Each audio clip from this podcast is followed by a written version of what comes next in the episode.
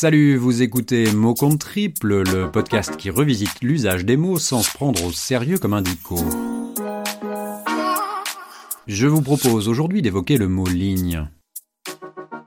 Le littré ne recense pas moins de 35 utilisations de ce mot.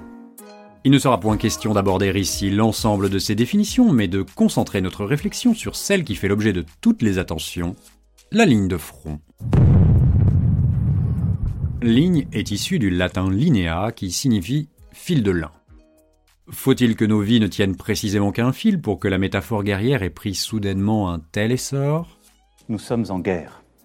Retranchés dans nos murs comme derrière la ligne Maginot, nous scrutons tous, depuis des jours, la ligne d'horizon de notre salon, en cherchant d'où viendra le salut face à ce salaud de virus. Enfin, pas vraiment tous.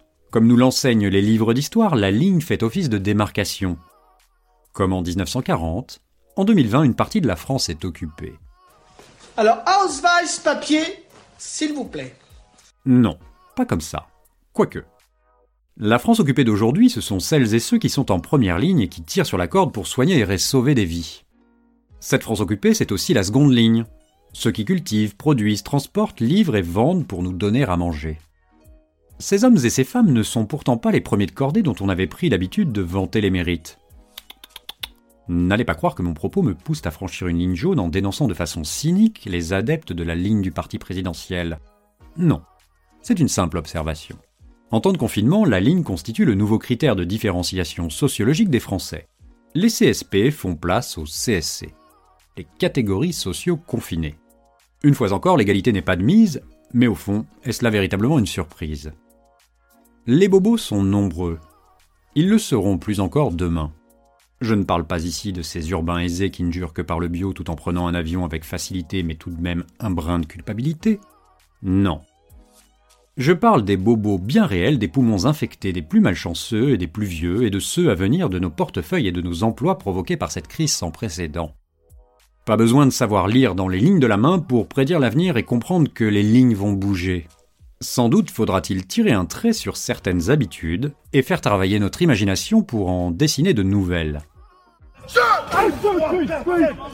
Comme au rugby, la troisième ligne va devoir finir par rentrer à son tour dans la mêlée pour pousser en suivant les instructions du demi de mêlée.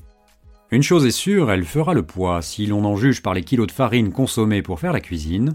Il est probable que nous ayons tous plus ou moins sacrifié notre ligne.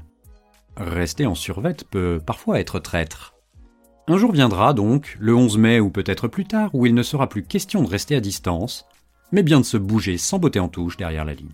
D'accord, on va mettre et ça va redémarrer Et ça va redémarrer C'est clair ça Voilà, c'est tout pour aujourd'hui. Cet épisode a été écrit par Podcast Zap.